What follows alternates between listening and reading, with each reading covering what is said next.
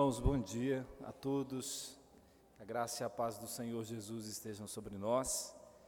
É uma alegria poder estar aqui novamente e também expresso aqui a minha gratidão a Deus por perceber o que Ele tem feito na vida desta igreja, como vocês têm servido ao Senhor e Ele tem acrescentado dia a dia novos membros à família dessa igreja local, espaço novo. Que Deus continue abençoando a vida de todos, do conselho da igreja, o pastor, todos os membros, cada uma das famílias que aqui congregam. Trago também um abraço da nossa igreja em São Paulo.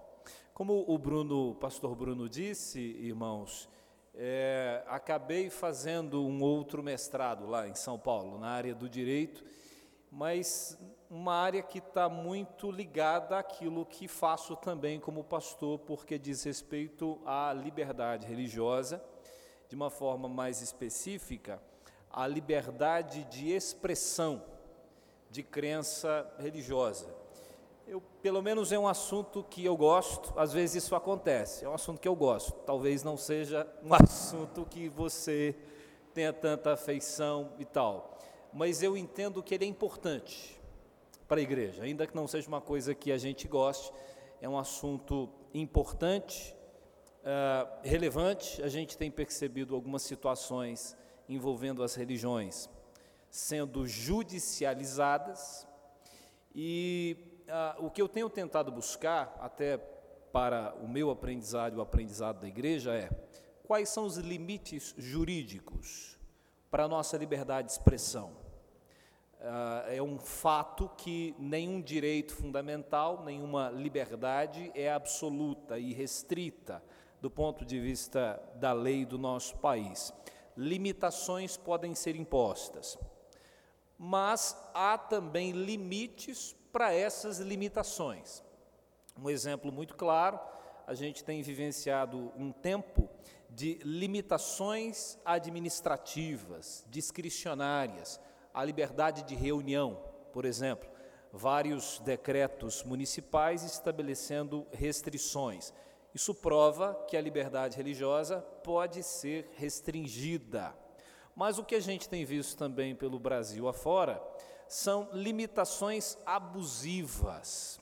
Ah, houve, nesse período de pandemia, decretos municipais que tentaram estabelecer até mesmo o modo como a Santa Ceia deveria ser administrada ah, no seio da igreja. Ah, decretos que tentaram limitar o número de participantes das equipes de transmissão online dos cultos. Então, o que a gente percebe é que o poder executivo dos entes da federação, alguns limitaram razoavelmente, outros extrapolaram nessa atividade. E não apenas o poder executivo atuando, nós vimos o poder judiciário. Em São Paulo, o poder judiciário foi demandado para estabelecer multas para o Estado e o município de São Paulo, caso eles não endurecessem as medidas restritivas. O governo e o município estabeleceram restrições, mas não havia multa estabelecida o Ministério Público de São Paulo ajuizou uma ação para que ah, o, o Estado e o município fossem obrigados a enrijecer as medidas. E ah, o juiz de primeira instância concedeu a medida liminar, estabelecendo multa na época, acho que era de 10 mil reais, caso as restrições não fossem obedecidas. Mas no, no, dia seguinte, a liminar caiu, o presidente do Tribunal de Justiça de São Paulo derrubou a liminar, e, e na sua argumentação, uma coisa muito interessante.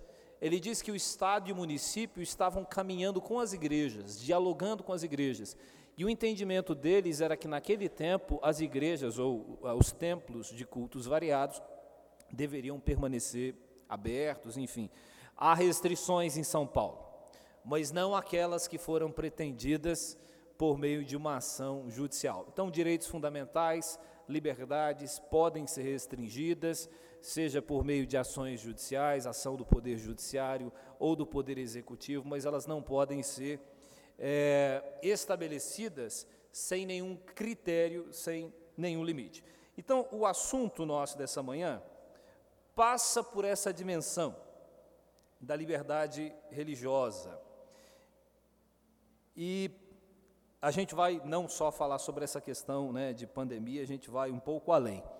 Eu quero mostrar para vocês, queridos, é, do ponto de vista da liberdade de expressão da crença religiosa, alguns discursos ou livros, não necessariamente atuais, que foram publicados e foram judicializados. Não sei se vocês se lembram deste livro. Livro, uh, o autor é o bispo Edir Macedo. Lembra do livro? Orixás, caboclos e guias, deuses ou demônios. É, vou ler aqui para vocês algumas coisas que estão escritas neste livro, que é que o bispo Edir Macedo disse na época. Dentre os que procuram os terreiros para fechar os corpos, a sua maioria se compõe de criminosos, contraventores, prostitutas, homossexuais. Umbanda, quimbanda, candomblé, kardecismo, Bezerra de Menezes, esoterismo e outros nomes como esses são apenas nomes de seitas e filosofias usadas pelos demônios para se apoderarem das pessoas que a eles recorrem. Nessas religiões, as pessoas são possuídas por demônios ou por espíritos imundos. E o Espiritismo e todas as suas ramificações são ah, uma religião tão popular no Brasil, é uma fábrica de loucos e uma agência onde se tira o passaporte para a morte e uma viagem para o inferno. Isso foi escrito pelo Edir Macedo. 2005, o livro dele. Você percebe claramente que ele faz afirmações sobre espiritismo e sobre religiões afro-brasileiras, umbanda, candomblé e tal. Na época, este livro, a, a, uma ação judicial foi movida contra ele, no sentido de que ele extrapolava os limites da liberdade de expressão da crença religiosa. Ele foi retirado de circulação durante um tempo, multa diária também foi estabelecida, mas depois, mesmo com esse tipo de declaração, a, a liminar foi derrubada também pelo tribunal e o livro voltou a, a, a, a circular, no sentido de poder ser vendido livremente. Alguma, daqui a pouco a gente vai falar um pouco mais sobre isso, mas veja esse tipo de declaração, eu queria que você já acompanhasse nesse sentido, se esse é o discurso bíblico ou não, até que ponto o que está no livro é o que a Bíblia diz, ou até que ponto já é uma coisa mais pessoal, e isso vai ser importante quando a gente for falar dessa questão dos limites. Quais são os limites bíblicos e jurídicos? Quando você diz que todas as pessoas que procuram dada religião, veja, as pessoas que procuram essa religião são criminosos, contraventores, prostitutas. Então, é, é isso mesmo que a Bíblia, com base na Escritura, eu posso afirmar isso ou não posso afirmar isso? Esse é um dos casos mais antigos. Um outro mais recente, essa igreja casa de oração que eu coloquei ali, coloquei outdoors, é porque uma igreja em Ribeirão Preto, às vésperas de uma parada gay na região, ela decidiu espalhar versículos bíblicos contra as, as relações homossexuais em outdoors, colocando o texto de Levítico e o texto de Romanos. Uma ação civil pública foi ajuizada contra a igreja para que os outdoors fossem retirados. Qual foi o resultado? Os outdoors foram retirados. Primeira e segunda instância, a igreja Casa de Oração perdeu. Todos os recursos aviados até agora foram julgados improcedentes. No Tribunal de Justiça, o que me chama muito a atenção, o desembargador disse assim: essa expressão de fé caberia dentro dos templos, diante dos fiéis respectivos mas a igreja decidiu fazer lobby da sua fé, afrontando a dignidade da pessoa humana do cidadão homossexual. Então, esse aqui, Igreja Casa de Oração, diz respeito à liberdade de expressão, de crença religiosa, num ponto muito específico, sobre família e sobre sexualidade. A igreja se expressou, sua ação foi judicializada e até agora ela perdeu. Uma outra, essa aqui não foi necessariamente judicializada, mas não sei se vocês se lembram do supermercado Irota, em São Paulo, que envolveu até um pastor conhecido nosso, reverendo Hernandes, e um livreto também conhecido, Cada Dia, que continha mensagens sobre família, casamento, é, sobre, condenava relações homossexuais e condenava também a prática do aborto.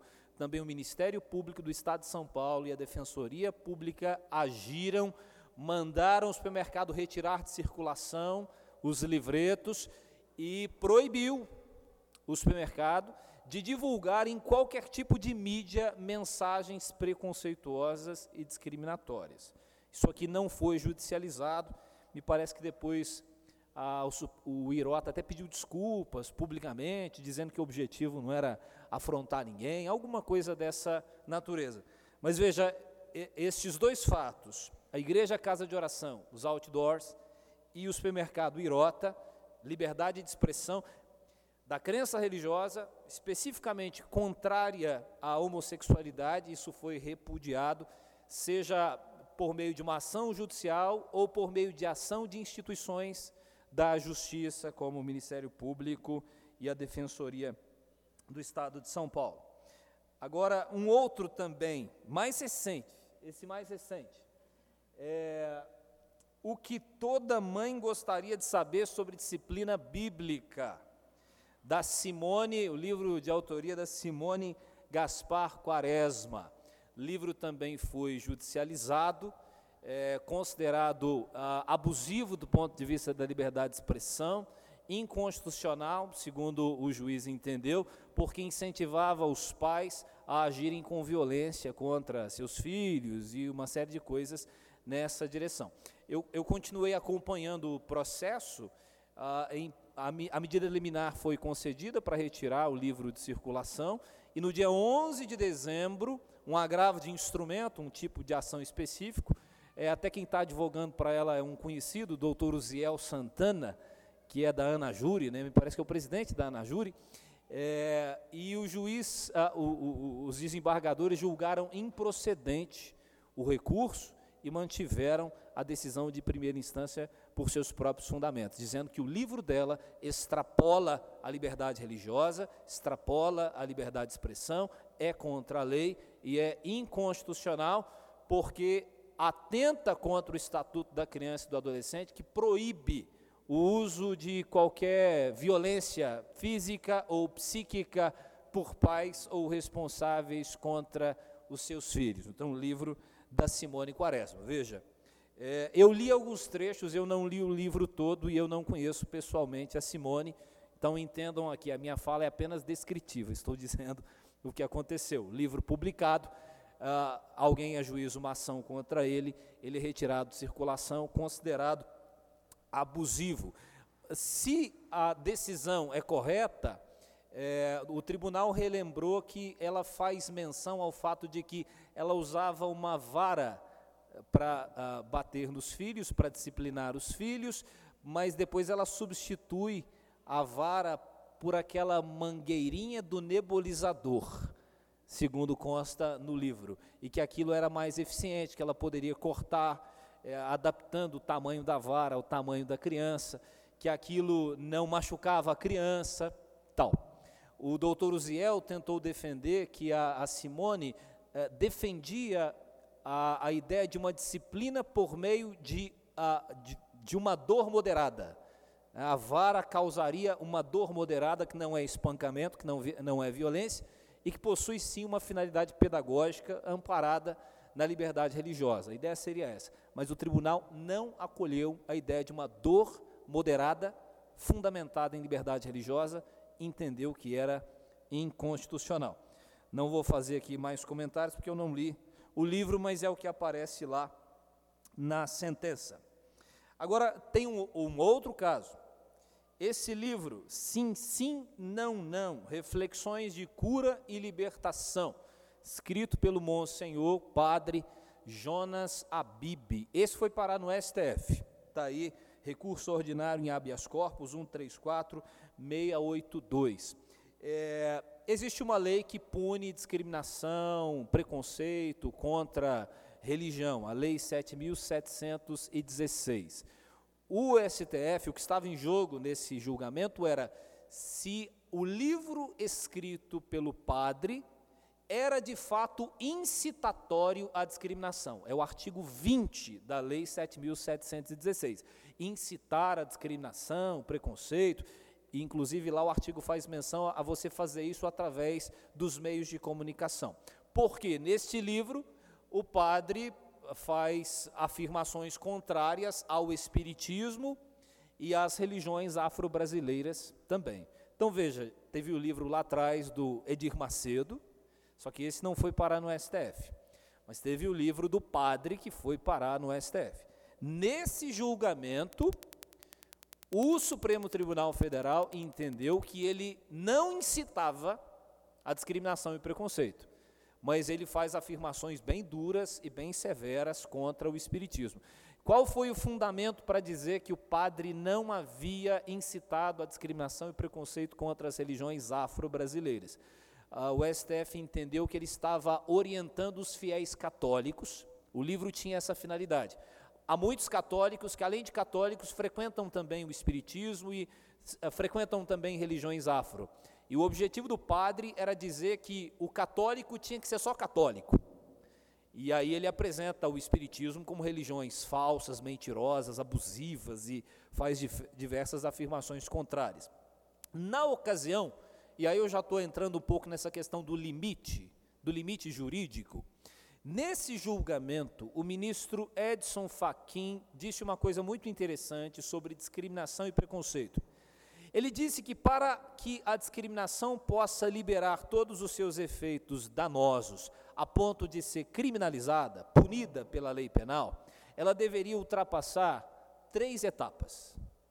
E isso é interessante para a gente entender uh, qual seria hoje um dos limites estabelecidos pelo STF para a liberdade de expressão nesse sentido entre as religiões.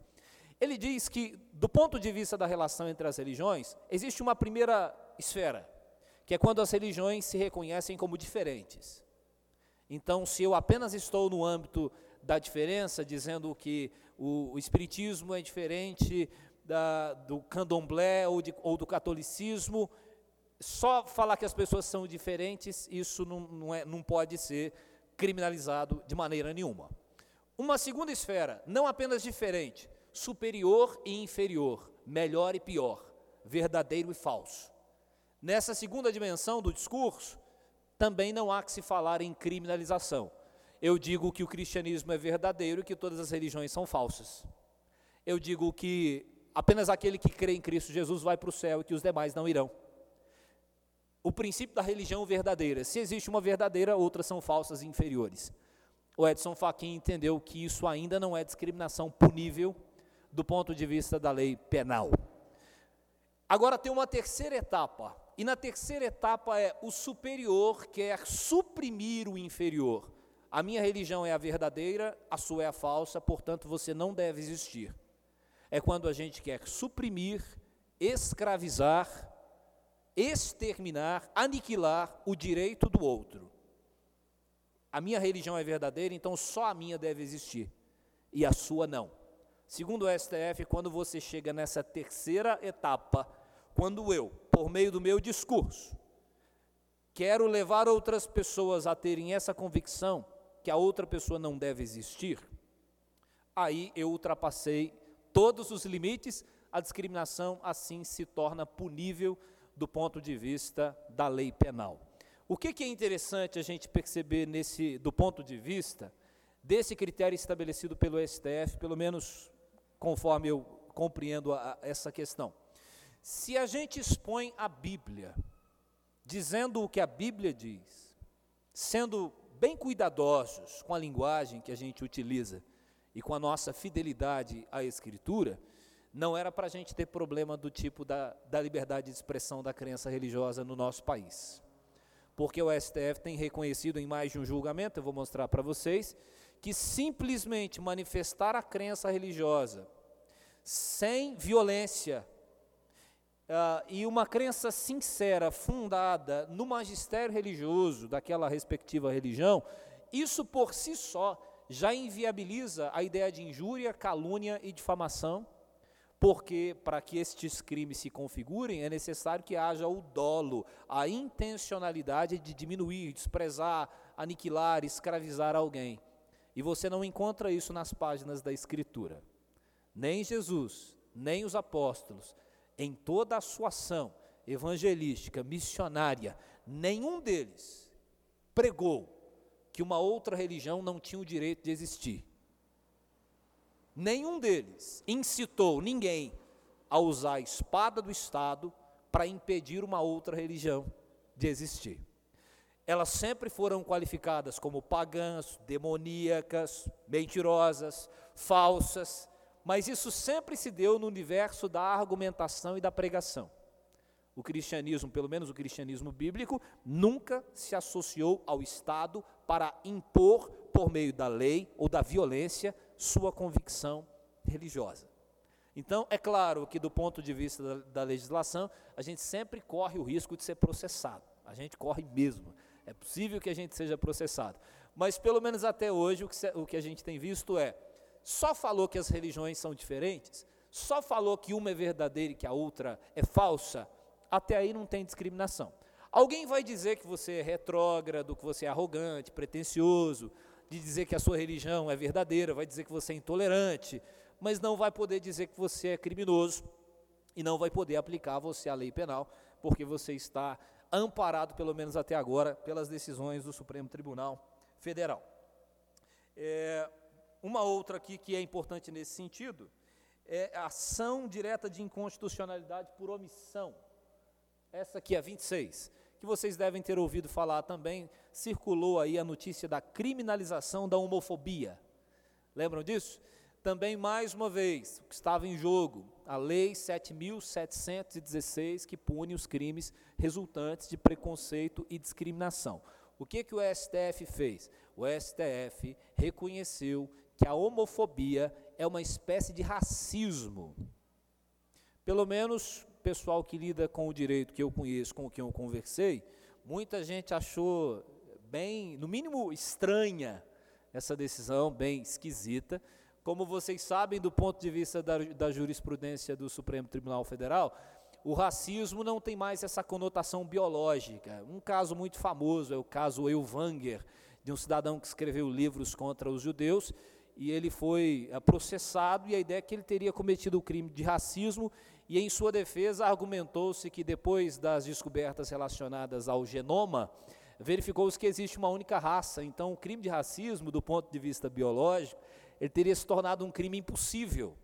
Já que não existem várias raças, que existe apenas uma, então ele seria um crime impossível. Daí criou-se naquela época a ideia de que o racismo ele não é um crime que tem essa conotação biológica, mas social.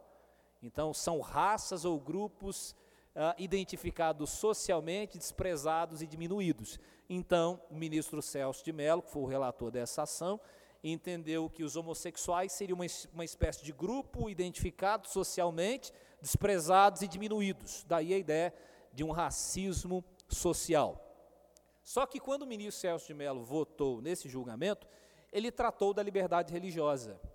E ele disse o seguinte: criminalizar a homofobia não significa criminalizar a pregação religiosa. Está escrito lá no voto dele, também no voto do ministro Luiz Roberto Barroso, todos eles disseram que numa democracia você tem pessoas que são a favor da Bíblia, contra a Bíblia, contra o Alcorão, a favor do Alcorão, contra a homossexualidade, a favor dela. Então, as pregações, a divulgação das ideias fundada no magistério religioso contra as relações homossexuais não constituem crime de discriminação conforme a, a lei 7.716. Então, se alguém chama a gente de homofóbico porque a gente é contra as relações homossexuais, isso é uma impropriedade. Homofobia não inclui pregação religiosa contrária às relações homossexuais, e isso está textualmente numa decisão do STF. Mais uma vez, unindo esta ação à outra, então, uma coisa é você dizer que existe uma religião verdadeira e que existe um padrão de sexualidade que é verdadeiro, que um é verdadeiro e que o outro é falso. Outra coisa é você querer exterminar algum grupo. Se você, com a sua pregação, quer dizer que os homossexuais não têm o direito de existir, e que eles deveriam ser exterminados e aniquilados, aí vai dar problema no judiciário. E eu diria para vocês, do ponto de vista da escritura também, você não vê o cristianismo associando-se, da Escritura, né? O cristianismo se associando a um Estado para exterminar os homossexuais. Isso aconteceu na história da igreja. O cristianismo associou-se aos estados, homossexuais foram perseguidos, torturados, mortos, inclusive no Brasil, quando era colônia de Portugal. As ordenações filipinas e as constituições do arcebispado da Bahia previam a morte dos homossexuais. Eles eram queimados vivos para que deles não houvesse mais memória. Isso aconteceu no nosso país. E essa pena também era aplicada aos hereges. Aos hereges, aos cismáticos também eram punidos com a pena de morte. Então veja bem, irmãos, o cenário, o cenário é esse. Eu havia colocado ali outras decisões do, do Supremo Tribunal Federal, mas na, na minha pesquisa eu examinei pelo menos cinco decisões do Supremo Tribunal Federal que envolveram a liberdade de expressão da crença religiosa. Uma delas foi esse livro do padre Jonas Abib contra religiões afro-brasileiras. A outra foi esta uh, envolvendo a criminalização da homofobia, que também resguardou o direito da igreja de pregar a mensagem contrária. Tem uma outra que é de um pastor pentecostal. Ele fez declarações no seu site, ele acho que nos vídeos que ele divulgava, acho que pelo YouTube, e ele dizia que as, as religiões, as, as outras religiões eram falsas e deveriam ser exterminadas. E uma declaração específica dele que eu percebi que gerou muita controvérsia no STF foi o fato de ele dizer que o islamismo era uma religião assassina. Ele disse isso. O islamismo é uma religião assassina. Os ministros do STF pegaram essa fala dele o tempo todo e disseram: esse tipo de declaração não pode existir numa democracia. Você não pode dizer que o islamismo é uma religião assassina. O ministro Dias Toffolo e outros martelaram nessa afirmação dele. Da, das decisões, dos julgamentos do STF, esse foi o único que foi considerado criminoso, do ponto de vista da Lei 7.716, porque o STF entendeu que ele pregava o extermínio de outras religiões. Essa é a ideia. Então, eu, como pastor, confesso para vocês, como pastor, é, presbiteriano, tenho amigos pastores, conheço a realidade da igreja, sei que isso é uma coisa que é importante para a gente. Então, hoje em dia, principalmente no cenário que a gente vive, quando você vai falar alguma coisa, você já fica pensando, então, quem que eu vou desagradar, o que, que vai acontecer? Vou escrever um livro, você já fica esperando um processo. Algum movimento organizado vai aparecer. Você fala de família, tem gente contra. Você fala de sexualidade, tem gente contra. Hoje a coisa é muito complexa. E a religião, ela não cabe dentro do prédio religioso. O cristianismo fala para fora. A gente prega o evangelho e a gente não muda o texto bíblico para que ele caiba na cabeça de ninguém. A gente prega o evangelho e prega o evangelho todo. Agora a ideia é, no, no Brasil, país que a gente vive, quais são os limites, né? Como eu mostrei para vocês aí. Pelo menos um limite muito claro é o seguinte: use linguagem sadia e irrepreensível e não pregue o extermínio de ninguém. Tudo bem? Eu acho que isso dá para fazer, não dá? Dá para fazer, não, não, não, não, precisa, não precisa tanto, até porque isso não é cristianismo, essa ideia de pregar o extermínio de ninguém. Sendo sincero, todo cristão desejaria que outras pessoas se tornassem cristãs também, não é verdade? Não sejamos hipócritas, a gente quer mesmo. Se te perguntasse assim, então, tem lá no seu coração um desejo que as outras religiões desaparecessem e o mundo inteiro fosse cristão, de verdade? Então, sim, é. A ideia é essa mesmo. Pregar o evangelho, toda criatura, né?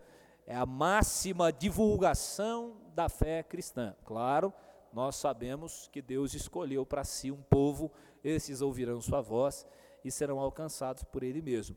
Mas uma coisa é fazer isso argumentativamente no plano, sabe, do discurso, da disputa, da fala. Isso é natural. Isso é natural. Agora, o que não pode é você ir além e tentar usar de algum meio escuso ou violento para tentar impor a sua fé. Na minha pesquisa, eu avaliei também o Tribunal Europeu de Direitos Humanos. Eu não coloquei aqui, mas é outro contexto. O contexto europeu é bem diferente. No Brasil, a gente tem uma liberdade muito grande.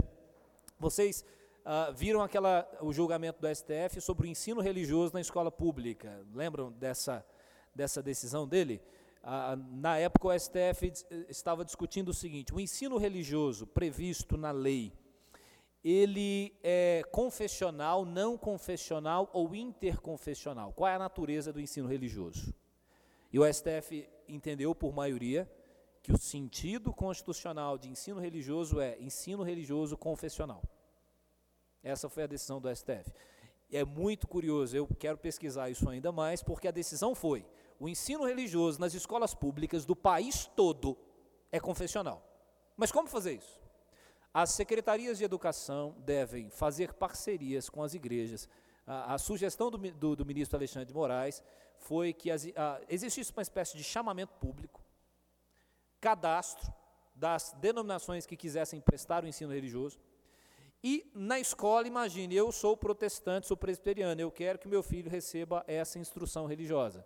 A escola faria contato com a pessoa indicada por aquela denominação como estando habilitada a prestar aquele ensino e essa pessoa iria até lá dar esse ensino religioso ao seu filho, ao meu filho. Ah, isso não seria proselitismo religioso é, ilegítimo, porque o ensino, a matrícula é facultativa. Então você não está impondo uma convicção religiosa a alguém, já que o, a, o adolescente, a criança ou a família tem o direito de não matricular. Mas veja que coisa interessante: nós temos as religiões ocupando uh, os, os lugares públicos, nesse caso, uma escola, e os professores não seriam os professores de história, filosofia, seriam os respectivos líderes religiosos. Quando eu disse para vocês que eu queria pesquisar isso melhor, é porque eu quero saber qual secretaria de educação no país está fazendo isso. Né? Eu queria saber, fazer um, uma, um estudo de campo mesmo, porque eu imagino que é, é curioso. Para que a ideologia de gênero seja inserida no currículo, como parte das disciplinas, a gente percebe, pelo menos ah, eu percebo, um esforço, uma movimentação muito grande de muita gente para que isso aconteça. Para você inserir o estudo das religiões minoritárias, islamismo ou religiões afro, também nos currículos, você percebe uma grande movimentação para que isso aconteça. Mas, de repente, o cristianismo agora também tem o direito de estar presente nas escolas. As religiões majoritárias têm o direito. E aí a movimentação já não é assim tão intensa. Parece que é uma decisão do STF que vai ficar para lá e vai caducar. Né? E na época, os ministros do STF disseram que seria impossível praticar isso no Brasil, porque teríamos mais de 140 denominações identificadas. Então, teríamos que viabilizar pelo menos 140 professores de ensino religioso para o Brasil inteiro, para cada região, estado, município, que seria impossível. Mas a maioria do STF entendeu que o fato de isso ser difícil não era um argumento válido para dizer que isso não deveria ser feito. Então, essa foi a decisão. Nesse contexto todo que a gente está, pelo menos eu queria pensar com vocês em dois ou três textos bíblicos que mostram como a igreja fala, como a igreja deve fazer. Ficou claro, assim, eu sei que é muita coisa, é muita informação jurídica, tem uns termos que talvez a gente nem entenda muito bem, mas ficou claro duas coisas que eu queria dizer. Tratando-se de direito, de Supremo Tribunal Federal, vocês veem que a coisa pode fazer assim, ó, e mudar. Parece não haver muita coerência.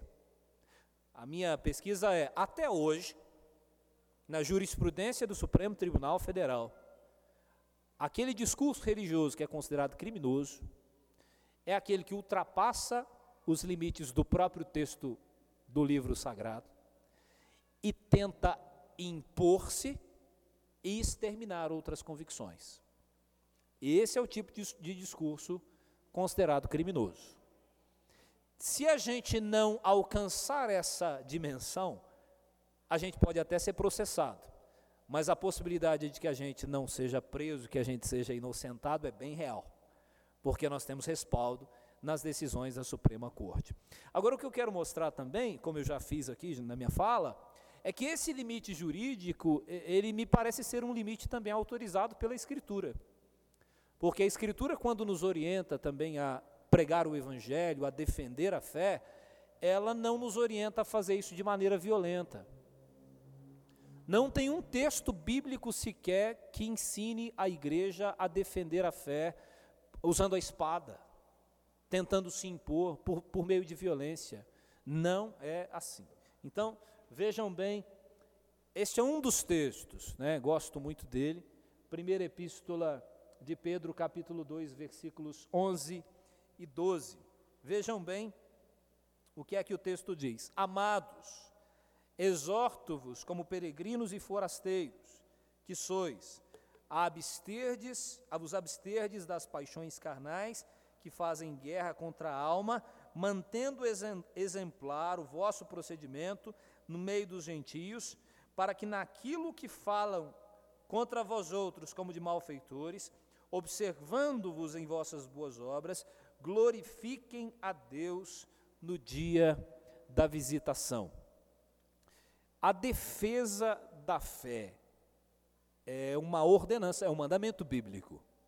Uma vez eu disse isso a um, a um irmão, né?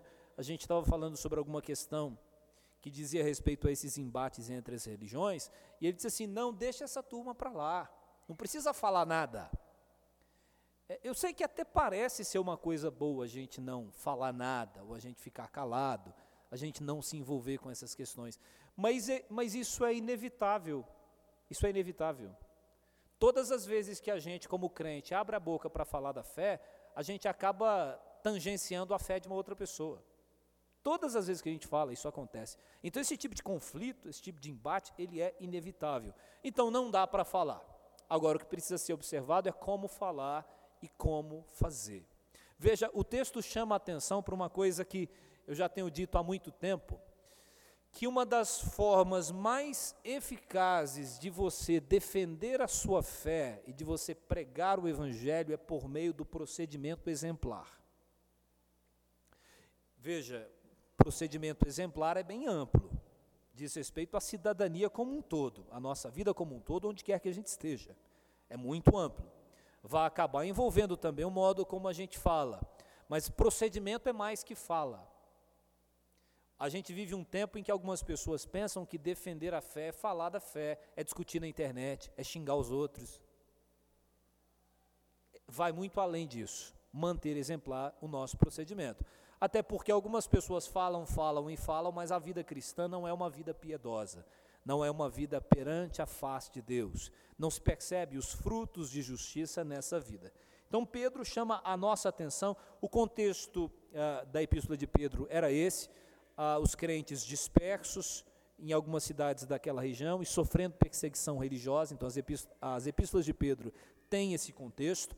E Pedro chama atenção para este fato. Ao defender a fé, mantenham exemplar o vosso procedimento no meio dos gentios.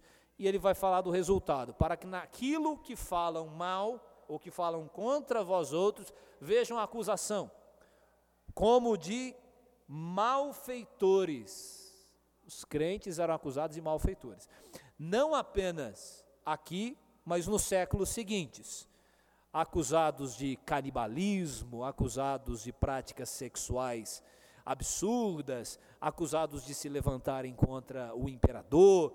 Durante os primeiros séculos, várias foram as acusações contra a igreja. E Pedro estabelece um parâmetro para a defesa: mantenham exemplar o vosso procedimento. Eu conversei essa semana com um pastor exatamente sobre isso. Ele me dizia que ele vive num ambiente muito complicado que tudo que você fala é ouvido e medido. As pessoas querem usar alguma coisa contra você em todo o tempo. Falei, meu amigo, essa é a vida. Essa é a vida.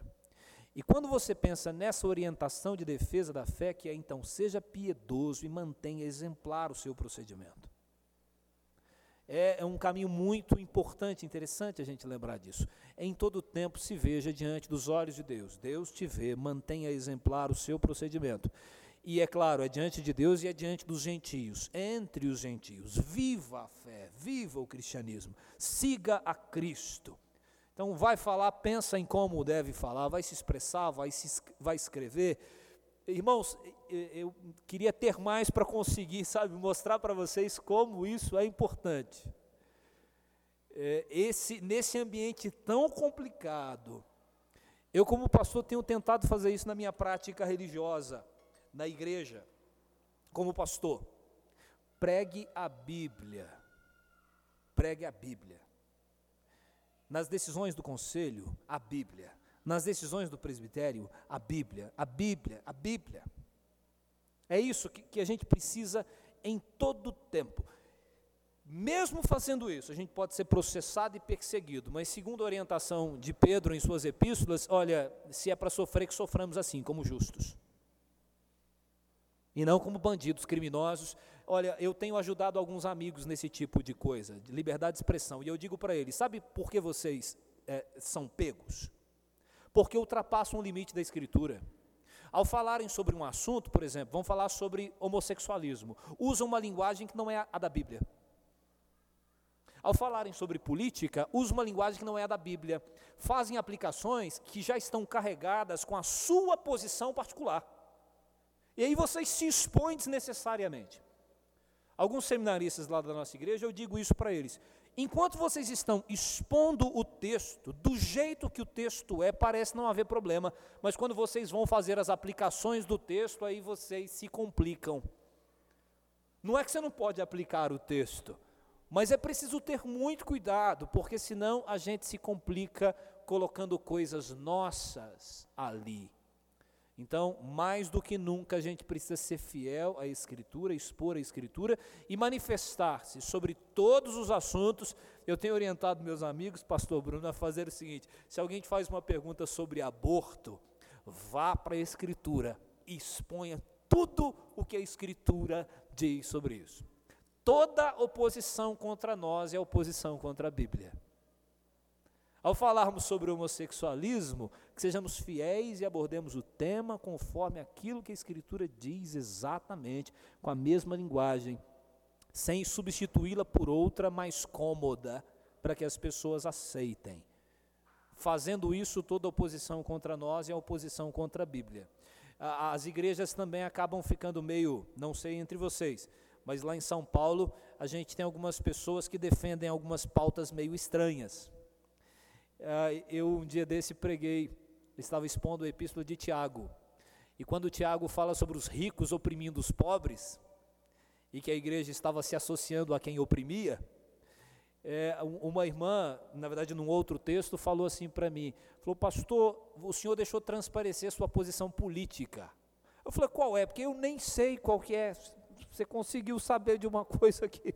Me diga, porque eu quero saber o que eu penso politicamente. Não, você é bolsonarista. Eu falei, sou quem? Ele falou, olha, o, porque estava, nós estamos expondo agora a segunda epístola de Tiago, a segunda epístola de Pedro. E Pedro fala sobre insubordinados e libertinos. Libertinos que não se submetem a governo algum. E na outra ocasião eu pregava sobre Tiago. Então eu disse para ela: olha, quando eu preguei sobre Tiago, alguém poderia dizer que eu teria deixado a minha posição política transparecer, esquerdista defendendo os pobres e os oprimidos e alguma coisa. Não, mas não era a minha posição política, era o que a Bíblia dizia. E a igreja, de fato, não tem que ficar do lado de quem oprime ninguém, que mata o justo, que retém o, o salário do trabalhador, que isso tudo Deus conhece e vai, é o vingador. É, é o que a Bíblia diz, não é minha posição política. Agora, eu quando disse que tem gente que é libertina e que não submete a governo algum, eu não estou sendo de direito, estou sendo bíblico. E tem gente que é assim mesmo, não se submete a governo algum. Então não tem posição política aí. Ah, tá. Falou, não, ah, tá, não. Você não pode, né? Fazer esse tipo. Eu tenho dito então que às vezes quando você, dependendo de onde você está, você prega a Bíblia, dizem assim, ó, é esquerdista. Falei? É esquerdista, é de esquerda. Olha só. Muito, ó, a pregação. Aí no outro domingo, é bolsonarista mesmo, ó. Ele consegue de um lado a outro, assim, não tem um posicionamento.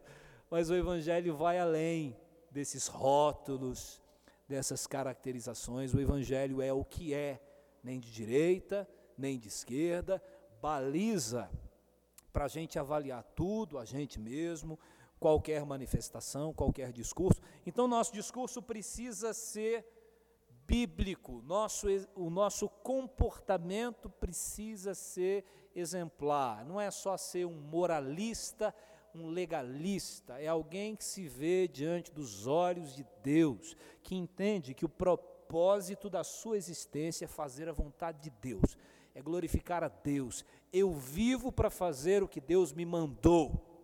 Eu vivo para viver para Ele. O que importa é a vontade dEle, não é o que eu penso. É assim, eu sou discípulo de Cristo, o discípulo de Jesus faz o que Jesus manda, segue o caminho que Ele apontou. É entender que a vida é assim e em todo tempo. Em todo tempo. E eh, eu não coloquei um texto aqui, mas nessa direção, no capítulo 3 da Epístola de Pedro, Pedro fala sobre a mulher que tem um marido incrédulo. Você se lembra dessa passagem? E o texto diz que ele seria ganho sem palavra alguma, observando o comportamento dela honesto e cheio de temor. Veja que aqui no capítulo 2, quando Pedro fala de manter exemplar o comportamento entre os gentios, é a igreja em sociedade, é um negócio bem amplo. A igreja evangelizando e ganhando pessoas, mantendo exemplar o procedimento. Então é uma apologética da vida, não é só discursiva, é das ações, das escolhas, da vida em sociedade. Aí Pedro, ele não está mais agora na sociedade de uma maneira mais ampla, ele vai para dentro de casa. Uma coisa que acontecia frequentemente naquela época. Duas pessoas que eram gentias, uma delas se converte ao cristianismo. Agora é uma mulher crente, marido incrédulo. Como ganhá-lo? Sendo violenta? Não. Comportamento honesto e cheio de temor. Ganhando sem usar palavra alguma, é o que o texto diz. E o capítulo 3 é um dos textos clássicos sobre a defesa da fé. O capítulo 3, versículo 14 a 17, Pedro diz: Mas ainda que venhais a sofrer por causa da justiça, bem-aventurados sois. Não vos amedronteis, portanto, com suas ameaças, nem fiqueis alarmados. Antes, santificai a Cristo como Senhor em vosso coração estando sempre preparados para responder a todo aquele que vos pedir razão da esperança que há em vós, fazendo todavia com mansidão, temor, boa consciência, de modo que naquilo em que falam contra vós, fiquem envergonhados os que difamam o vosso bom procedimento em Cristo, porque se for da vontade de Deus, é melhor que sofrais por praticardes o que é bom do que praticando o mal.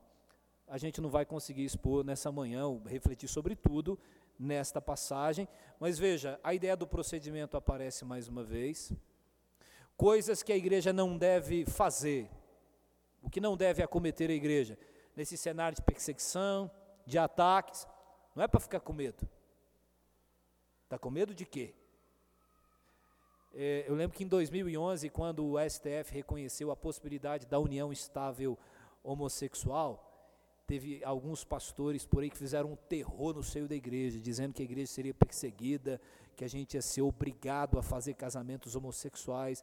Alguns acabaram se destacando, não, não, não são presbiterianos, mas alguns líderes religiosos se destacaram nessa época, programas de TV, entrevistas e aquela coisa toda. Então, não é para ficar com medo, não é para ficar preocupado, com isso. Não é para ficar temendo as suas ameaças, que venham do judiciário, da sociedade em geral, de perseguição. Pelo contrário, é para honrar a Cristo como Senhor em nossas vidas. Veja que nesse momento de perseguição, o mundo se levanta, a gente fala e alguém nos persegue, não é hora para a gente ficar pensando no poderio do Estado sabe, ou na influência do poder econômico, mas no senhorio de Cristo, no seu poder e na sua autoridade, na nossa sujeição à autoridade de Cristo. Cristo como Senhor em nossos corações. É, veja, é uma orientação muito interessante. Pensa no STF, ah, pastor, vou falar. De acordo com o STF, o que, é que não dá para fazer? Não dá para falar que alguém precisa ser exterminado. O homossexual, a outra religião. É, toma cuidado com isso aí. Aí, do ponto de vista do Evangelho, santifique Cristo como Senhor em seu coração e aí fale. Fale como quem tem Jesus como Senhor de sua vida. Fale como alguém que é governado pelo Senhor Jesus. Você não vai ter problema. E se tiver problema, é melhor sofrer assim, do que, do que como alguém que sofre como um criminoso. É o, é o que o texto diz, né? de maneira clara, santificar a Cristo. Veja bem as, algumas orientações. É, fazendo, todavia, três palavras importantes: mansidão, temor e boa consciência. Mansidão, temor e boa consciência. No início eu disse que se a gente, se na nossa atividade de pregação do evangelho, de exposição, a gente for fiel à escritura, ficar na escritura, é, a gente diminui bastante os problemas. E se tiver algum, a gente está em paz, sabendo que a gente não está sofrendo como bandido, mas como alguém que é fiel a Deus. É uma coisa muito preciosa para a gente nesse sentido. Então, mansidão é aquele que se deixa dominar pelo Senhor, é aquele que não é dominado por um impulso. Às vezes a gente fala assim, no impulso, na raiva, gente descontrolada falando, né? Mansidão nesse sentido é aquele que é governado pelo Senhor, governado pelo Espírito, tem muito a ver com domínio próprio de alguma maneira. Boa consciência é uma outra coisa muito importante, né? Ah, quando a gente fala, não sei se você já se viu nisso aí, há alguma coisa que nos acusa quando a gente fala, ou seja, a honestidade, integridade em mim, aquilo que há dentro de mim e o que há fora de mim, há alguma coisa de que eu deveria me envergonhar? Eu estou usando algum meio inconveniente, alguma astúcia, alguma mentira? Ou quando eu faço, eu faço com uma consciência limpa e tranquila diante de Deus? Então, irmãos, que Deus possa nos abençoar nesse universo todo é, dependendo do lugar onde você trabalha, isso é, é, é ainda mais claro para você, porque dependendo do lugar onde você está, só de você falar que você é crente, as pessoas já te olham atravessado, né? Está é, cada vez mais complicado expressar a nossa fé e falar sobre alguns temas. Se na hora do almoço no seu trabalho alguém fala sobre homossexualismo, você abre a boca, o mundo desaba em cima de você. É, então que Deus nos ajude a perseguição ainda existe, a opressão existe, nós precisamos divulgar a nossa fé, mas a gente precisa fazer isso com mansidão, domínio próprio, boa consciência, piedade, temor a Deus, mantendo exemplar o nosso procedimento, com amor. Tudo isso precisa nos caracterizar, mas sem esvaziar a verdade. Tome cuidado, porque às vezes a gente vai tomando tanto cuidado para falar que no, no, final acha melhor que é melhor nem falar. Meu Deus, é tão difícil falar, eu preciso assim, antes de falar, eu preciso fazer um checklist, deixa eu ver. Para ver, não, é melhor ficar calado e não falar. Então, a verdade não pode ser esvaziada pelo cuidado, pelo zelo. Precisamos ser zelosos, mas a verdade precisa ser dita com temor, com boa consciência e com fidelidade à Escritura. Bruno, quase, hein? Quase. Irmãos, não sei se alguém tem alguma pergunta ou quer fazer alguma colocação sobre, para enriquecer a nossa conversa nessa manhã. Espero ter contribuído uh, com vocês uh, para o crescimento espiritual, ajudado de alguma maneira. Alguém? Tem um microfone lá atrás. É, no caso que o senhor falou a respeito daquele outdoor, né? É, em que a igreja colocou os textos bíblicos contra o homossexualismo no outdoor. E, pelo que eu, que eu lembro, foi condenado. Né? Foi, eles foram tratados como inconstitucionais, vamos assim dizer. E isso, do ponto de vista realmente jurídico, do que o senhor explicou, isso realmente seria uma, um atentado contra a dignidade humana, por, contra a dignidade do homossexual, sendo que foi uma exposição simplesmente bíblica e também assim privada, né? Porque eles pagaram para colocar outdoor e tudo mais, não usaram o Estado e simplesmente expressaram o texto bíblico, né? Então, como que isso seria visto de forma a ferir a dignidade do homossexual? Sim.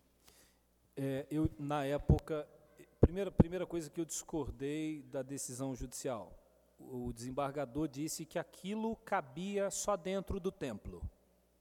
Isso é um absurdo. Dizer que a igreja decidiu fazer lobby da fé.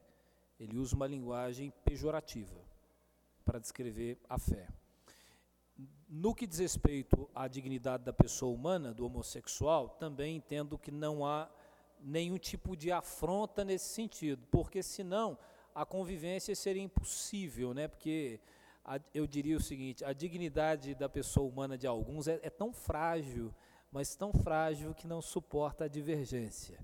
Né? Se fosse assim, o, os ataques que são feitos às religiões, é, o ateu diz coisas sobre a nossa religião, ah, a gente fica incomodado quando alguém diz algumas coisas sobre a nossa fé. Mas esse tipo de incômodo é inevitável se você vive numa pluralidade de convicções eh, divergentes. Na época, a única coisa, e aí que é minha opinião pessoal, a única coisa que me. E eu discuti isso com um orientador meu, um professor universitário na época. Ele me disse assim: Daniel, se alguém fosse para frente do prédio da sua igreja e colocasse outdoors lá também, com afirmações é, que são incômodas para vocês. Vocês acham, você acha que isso seria uma coisa legal? Se a sua igreja fosse fazer um culto ao ar livre e alguém sabendo que vocês estariam lá naquela ocasião, alguém fosse lá e colocasse os outdoors com aqueles dizeres, é, aí ele me perguntou assim: então, o objetivo de quem fez isso era só expor a fé ou era aproveitar-se de uma reunião que aconteceria naquele lugar para ali divulgar a fé e machucar e ferir alguém. Poderia ser feito antes, poderia ser feito depois, é porque teria uma parada gay naquela semana. E a igreja, o que, que a igreja pensou? Já que os homossexuais vão passar por aqui, vamos aproveitar que eles vão passar por aqui e a gente vai colocar os outdoors aqui exatamente naquele dia. É, eu disse para ele o que eu vou te dizer, falei, olha, professor, eu mesmo assim prefiro conviver com uma liberdade mais aumentada, sabe? Eu prefiro conviver com uma liberdade mais aumentada. Que eles colocassem lá isso nos outdoors, era só o povo desconsiderar e fazer a parada que eles tinham que fazer e, e tal. Eu, porque eu tenho muito receio quando a gente começa com essa coisa de de restringir, criar muitos poréns, né? Ah, mas e se fizerem na, na porta da minha igreja? Ah, se fizerem quando for acontecer o culto? É, enfim, não sei se eu respondi. Então, na minha opinião, eu acho que a igreja teria o direito de fazer ah, aquilo, porque afinal de contas é o texto bíblico que foi exposto lá e quando a gente entra nessa esfera, ah, eles, eles queriam machucar ou queria fazer alguma coisa, é muito perigoso, né? Você vai conversar lá com a igreja, não, eu não quero machucar ninguém, eu quero convertê-los, quero que eles sejam salvos. Então a gente começa a querer ser senhor do que alguém tem na mente, né? O que, que eu diria? Tal, eh, se você perguntasse assim, ah, você faria isso? Ah, eu acho que eu não, eu não faria desse jeito. Mas eles fizeram e eu acho que eles têm o direito de fazer. E aí entra nessa esfera. Eu acho que os outros também têm o mesmo direito que eu acho que eu tenho, nesse sentido. Só tem uma questão: é, não pode ter mentira. É, a, o versículo bíblico que estava era verdadeiro, era aquilo mesmo. Se alguém fizer um outdoor sobre a igreja, que pelo menos tenha a sensatez de colocar nele coisas que são verdadeiras sobre nós. Se for mentira, aí a gente fica chateado e, e vai ter que resolver, né? Beleza? Se me permite um comentário, né? Pelo que eu entendi da palestra, da, da aula, é, por um lado, judicialmente falando, no contexto social em que vivemos, deve ser permitido expressões dessa maneira. Mas o Senhor também nos apontou para a realidade que nós, como cristãos, estamos sob a autoridade das Escrituras. E sob a autoridade das Escrituras, não fazemos apenas aquilo que é permitido judicialmente, mas deve ser questionado isso que o senhor levantou. Será que essa é uma forma apropriada de expor a verdade de Deus com mansidão, com boa consciência? Porque, por exemplo, quando eu olho para as escrituras, por exemplo, Paulo falando aos Coríntios, no capítulo 5, ele trata de uma forma bem direta o pecado. E muitas vezes a Bíblia trata de pecados de natureza sexual também. Acho que não estou errado em afirmar que todas, ou a grande maioria das vezes, os pregadores e os profetas chamavam a atenção do pecado do povo. Então, uma coisa é o pastor aqui na igreja falar, expor o texto, pregar contra a homossexualidade, a imoralidade sexual, etc. Agora, quando vamos tratar de pessoas do mundo, no, no intento de evangelizá-los, eu fico questionando qual é o papel de querer assim tratar o homossexualismo como um, esse terrível pecado, como não, não, obviamente dizendo que não é um terrível pecado, mas o objetivo do Evangelho não é pregar a lei a ponto de constranger a pessoa e fazê-la com que ela deixe de ter aquela atitude. O objetivo do Evangelho é mostrar que ela é pecadora e que ela, por ela mesma, não tem condições de deixar o pecado. E seja ele o homossexualismo, seja ele um namorado dormindo com a namorada. Todos os pecados né, são passíveis de punição e entendo que o papel de, do pregador, do evangelista, é pregar como o senhor diz, né, com muito discernimento. E muito bom o senhor ter falado, porque vivemos em um contexto é muito fácil falar verdades de uma maneira ruim, né, péssima. Sim. Que Deus nos abençoe nisso aí. O pastor Bruno lembrou, beleza. É, hoje no Brasil, em termos de jurisprudência do, do Supremo Tribunal Federal, duas questões ficam bem claras. Onde é que está o problema? É, entre as religiões, a, a sua é a falsa, então, entre as religiões, com destaque para religiões minoritárias. Se é só evangélicos e católicos disputando, é problemático, mas nem tanto. Agora, envolver uma religião minoritária, porque o entendimento é que o direito é construído para proteger as minorias. Aí já fica a coisa fica mais complicada. E outra coisa, questão de sexualidade. Então você falou contra homossexualismo, geralmente costuma dar problema, falou contra religiões minoritárias, também geralmente dá problema. E o pastor Bruno observou bem, veja bem o que, que eu me propus a dizer. Quando Edir Macedo escreve um livro e diz que quem procura a religião X é bandido, então você olha para aquilo, você a primeira pergunta que você faz, então, onde é que a Bíblia diz isso? Onde é que qual o respaldo dessa fala? Para mim, se for preso, você olha e fala: "Não, mas você ultrapassou mesmo, a Bíblia não te autoriza a fazer isso". Um outro discurso parecido. Você vira e diz assim: "Não. É sabido que a contaminação do HIV está associada aos homossexuais, como se eles fossem os grandes responsáveis pela disseminação dessa doença. Teve gente que falou isso aí. Quando você faz esse tipo de afirmação, mais uma vez você pergunta: mas onde é que ficou a Bíblia na sua fala? Por que, que você falou isso? Entende? Então, é, daí essa coisa de, é, é, hoje, de acordo com as decisões, e considerando a nossa baliza, se eu estou expondo a Bíblia, eu, um dia eu perguntei isso lá na igreja, irmãos, se a gente fizesse uma leitura pública, né, online da Bíblia, versículo por versículo, quantos grupos a gente desagradaria? À medida que você for lendo a Bíblia, você vai passando por temas e você vai desagradando a turma.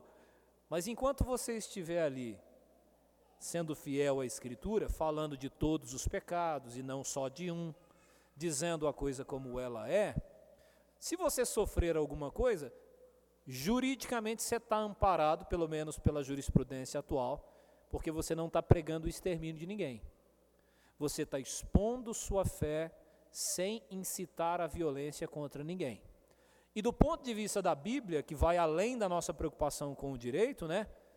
Se fiz com mansidão, boa consciência, mantive exemplar o procedimento, diante de Deus eu tenho boa consciência, eu estou tranquilo também. Então eu tenho defendido isso aí. Se a gente mantiver exemplar o procedimento, Senhor Jesus como Senhor de nossas vidas, a gente consegue trabalhar melhor e evitamos alguns problemas, né? Quem que é o próximo?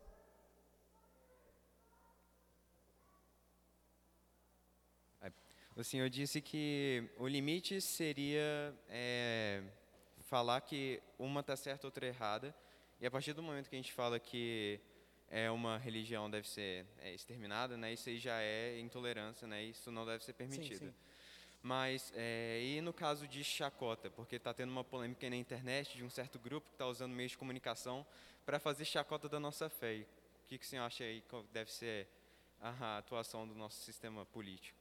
Isso também é, tanto vale para nós quanto para outros que fazem contra a gente. Hoje em dia, de maneira básica, liberdade de expressão tem um limite claro na lei penal: injúria, calúnia e difamação. De maneira clara, são barreiras. Então, dependendo do tipo de chacota, de brincadeira, é zombaria criminosa. Sim. Né? É claro que às vezes a coisa é, é, dita de uma maneira ampla, não direcionada a um indivíduo especificamente, mas isso pode tomar sim uma proporção criminosa à medida em que você quer incitar outras pessoas a tratarem, principalmente nesse caso a gente vê isso, os cristãos com menos dignidade e respeito. Hoje é muito claro isso. Você, por ser cristão, obrigatoriamente você tem uma postura sobre determinadas pautas. Elas não cabem na mente de muitos atualmente. E por causa disso você precisa ser silenciado. A gente vive esse cenário. E só a sua pergunta me lembrou de uma palavra do ministro Luiz Roberto Barroso, quando ele nessa ação sobre a homofobia, ele disse que as religiões não devem ser expulsas do debate público. Porque parece que a gente vive um momento em que a, a, esse tipo de posicionamento vai sendo expulso, sendo marginalizado. Você não participa, você não é ouvido nas escolas, na faculdade. Né? Se você é cristão, parece que você precisa ser excluído. Então, é, é isso pode ser sim uma conduta criminosa e vale para nós e para aqueles que nos atacam. Eu já disse isso para adolescentes e jovens da igreja que eu pastoreio e de outras. Então, se vocês fazem piadinhas com homossexuais, vocês já estavam contrariando o evangelho e podem ser presos por causa disso. E se eu, seu pastor, for chamado para ser seu advogado, aí eu brinquei, né? Eu vou chegar e falar, deixa preso mesmo, excelência. Deixa preso, porque não ia na escola dominical e quando ia não ouvia o que a gente falava. Nós falamos disso aí, que não era para fazer. Fez, então deixa preso aí, para ver se agora aprende. E quando voltar, espero que possa ir na escola dominical e dar ouvidos ao que é dito lá. Então não pode mesmo pode. As piadinhas são mais do que só piadinhas. Né? É um critério para a gente e também para aqueles que fazem isso com a gente aí. Mais, mais alguém? Sim. Reverendo, preciosa aí a sua palavra sobre isso, muito rica mesmo, de verdade. É, só que tem, é, tem um outro problema que eu estava pensando enquanto o senhor estava falando, que é sobre o silêncio.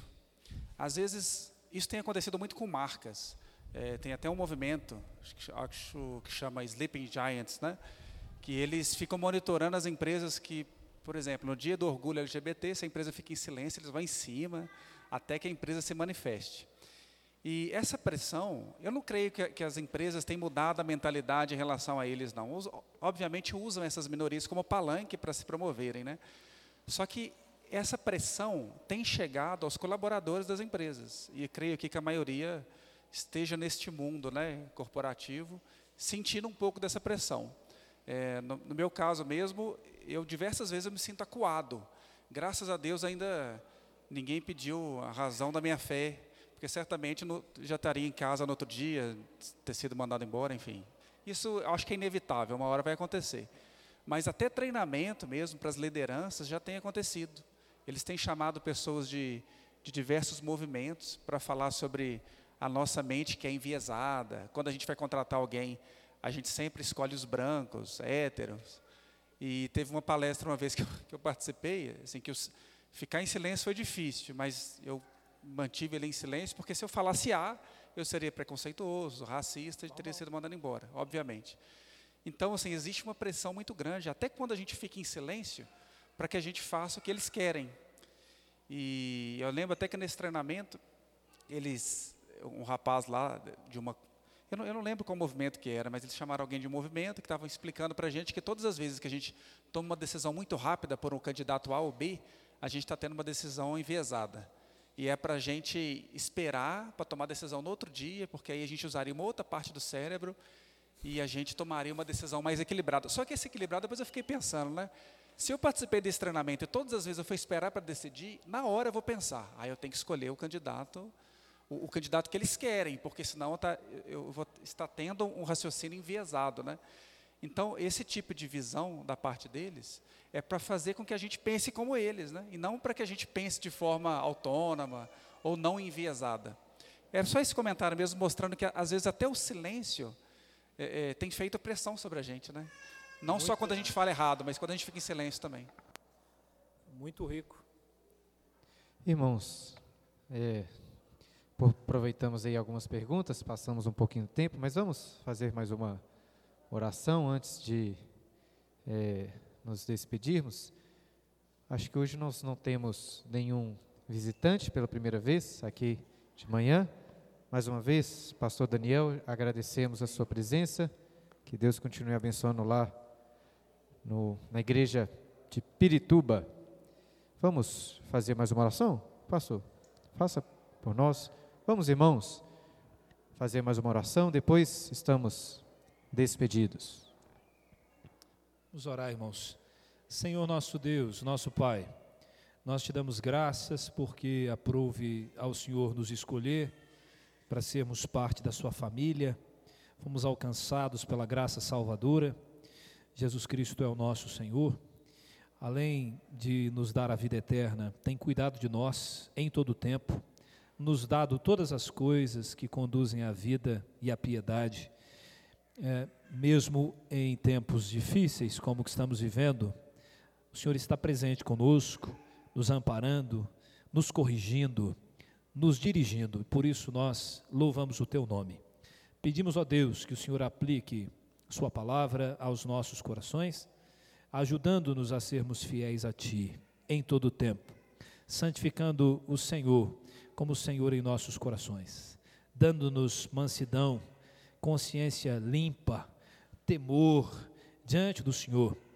Mas ajuda-nos, ó Deus, a pregar o Evangelho, ajuda-nos, ó Deus, a pregar a tua palavra sem alterá-la, livra-nos do medo, Senhor, em nome de Jesus, e que estejamos sempre em paz diante do Senhor e que através de nós o Senhor alcance outras pessoas e transforme outras vidas. É a nossa oração com gratidão em nome de Jesus. Amém.